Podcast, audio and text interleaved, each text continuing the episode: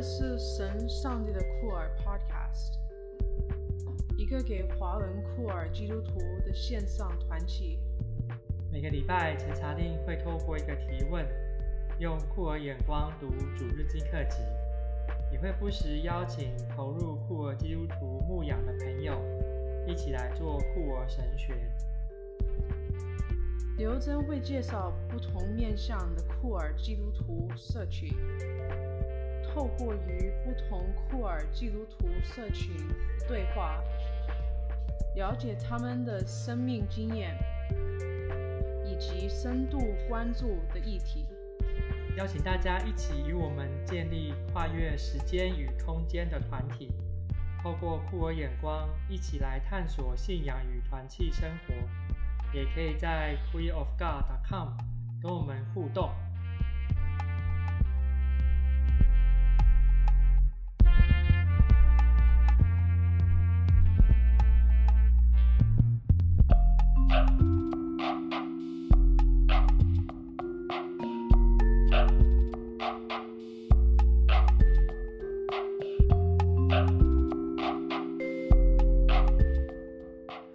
大家好，我是查令。今天要跟大家一起读经的经文是《歌罗西书》的第二章第六节到第十九节。我要读的是和本修订版。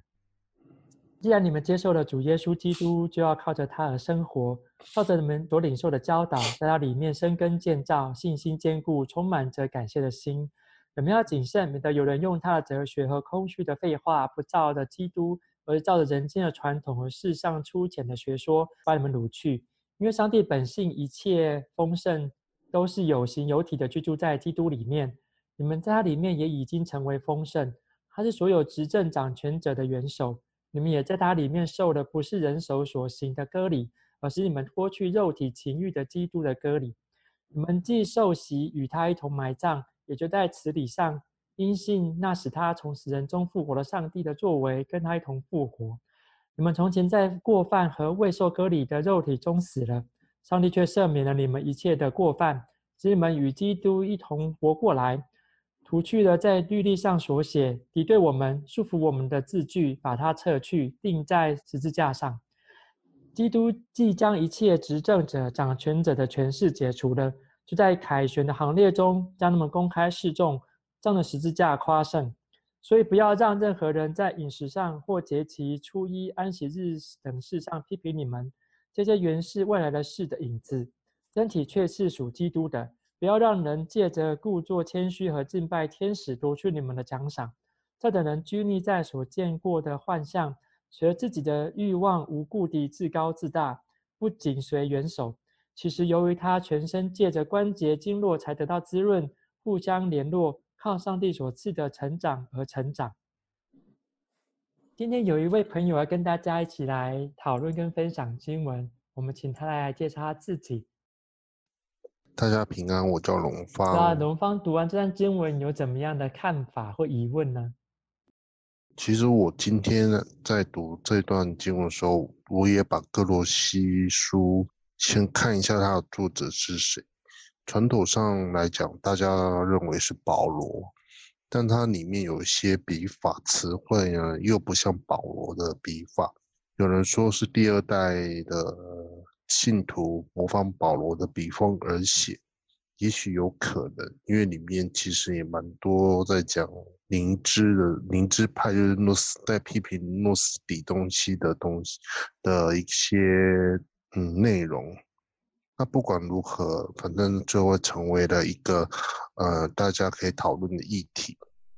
歌罗西是做混合罗马公民、希腊移民、犹太人及当地原住民的混合多元化的小城市。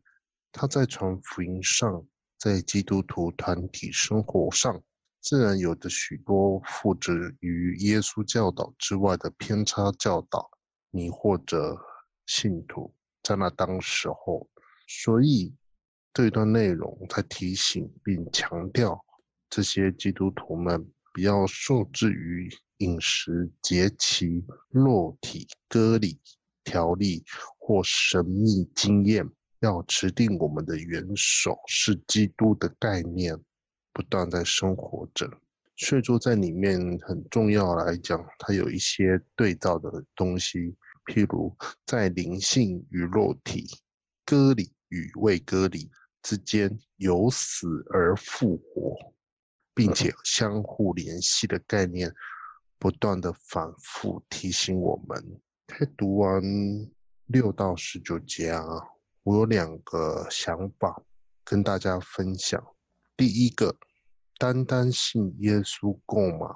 在那个时候，其实他提到了，像免得你们要谨慎，免得有人用他的哲学和虚空的废话，不照着基督，而是照人间的传统和世上粗浅的学说，把你们掳去。那是当时候，可是现在呢？现在单单信耶稣够吗？还需要什么？就怕有些人只是单单信耶稣而已，而忘记其实有很多的基本的造就，他应该要去充足。像龙方就去神学系来补足自己的不足，以至于我在。思维上面，在阅读圣经上面的一个想法就更多元，视野就更开放。所以说，还需要什么？它需要东西很多，而且也不可以轻而易举的把它给否定掉。像大家很反智，就会觉得啊，那些历史背景不要读啊。那些原文啊，不要读啊，可能那些经文的比较也不需要理解啊，查经的资料只要看圣经就好了，就不需要再看那些查经资料这么麻烦。我相信这些都是错误的概念，其实大家要试着去读读看，你会有不一样的，嗯，眼界会不一样。第二啊，我们又回到整个一个经文里面。我们发现，还是那一段话，就是有一些在前阵子的反同团的运动里面，就是有一些人会用他的哲学，用他虚空的废话，那些理学妄言小虚，到处渲染那些奇怪的立场，以至于让我们这些统治基督徒，他们在很多立场。软弱的时候更加软弱，然后不知道该如何是好。这个时候反而会让我们，会让他们更需要帮助。那我们兼顾我们，我我们坚定的人要去扶持这些弟兄姐妹，与他们联系，能够跟他们联络，能够把他们支撑住，能够不要给这些。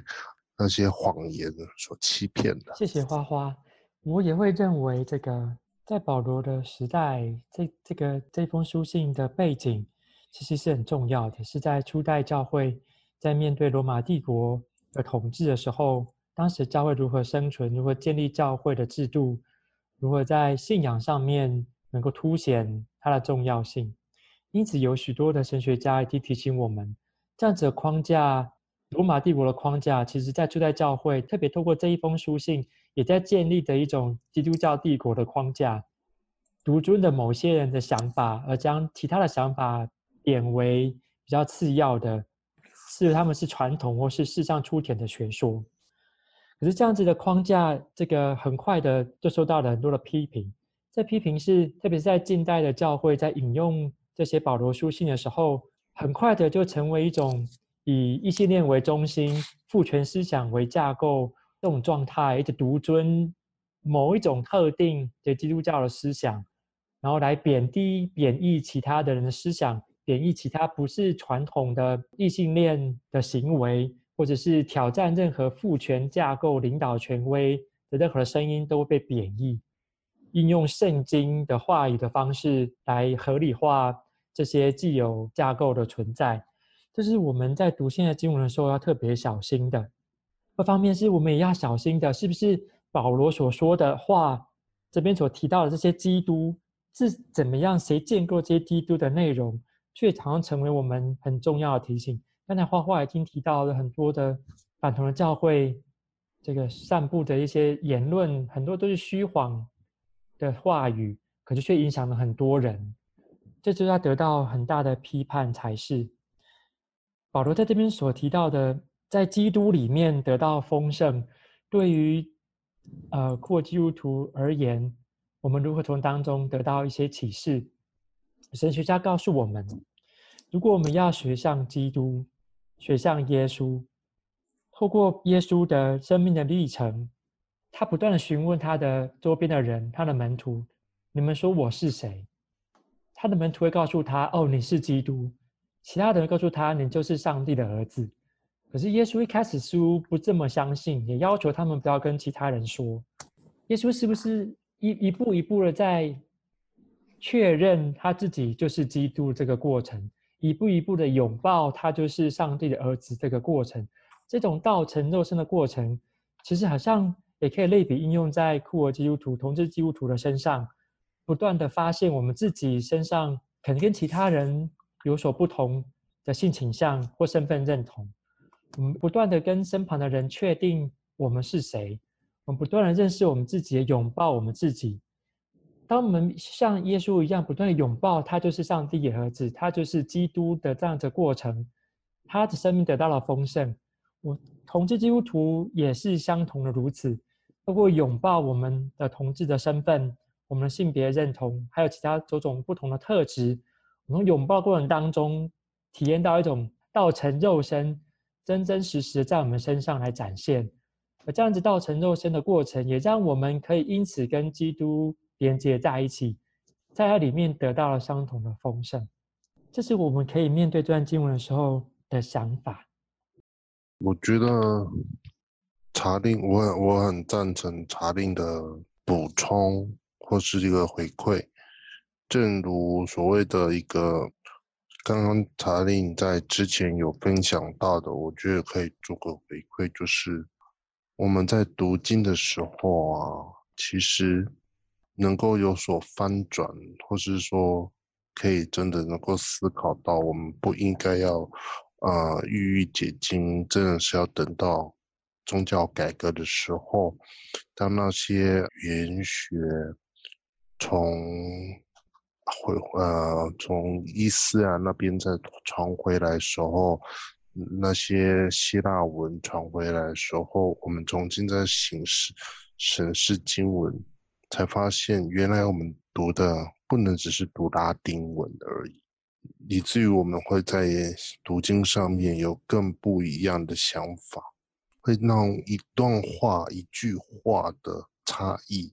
就会让我们对于这段经文或者这个作者有不一样的看见。我觉得那样的一个惊讶程度，我曾经有亲身体验过。就是啊，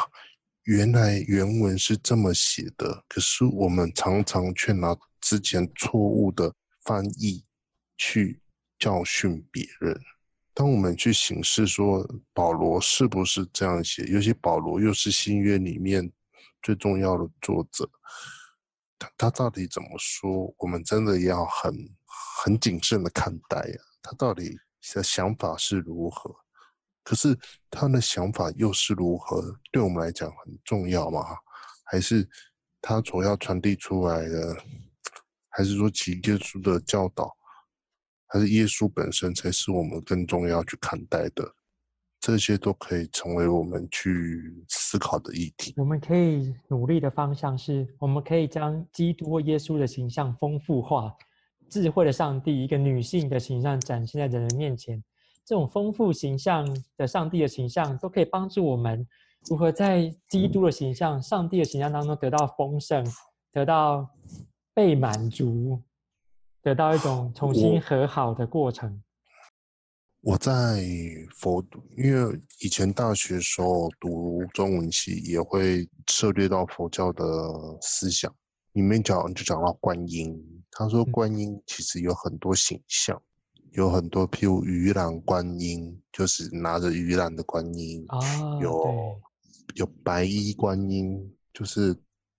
穿戴了白色衣服的观音；可是真正的观音，它其实是非常凶猛的。有人说他有一个很凶猛的形象，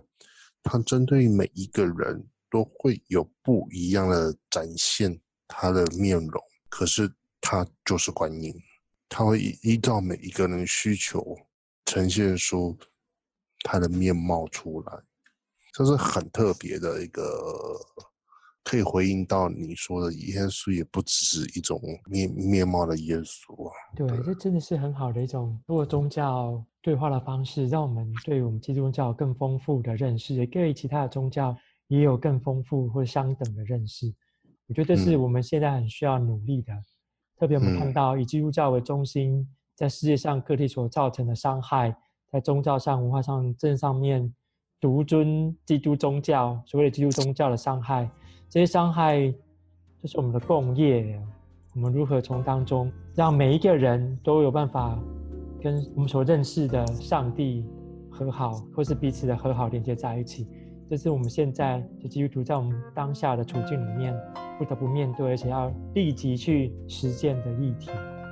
谢谢花花，谢谢大家，今天大家参与我们的讨论，我们下次见，拜拜，拜拜。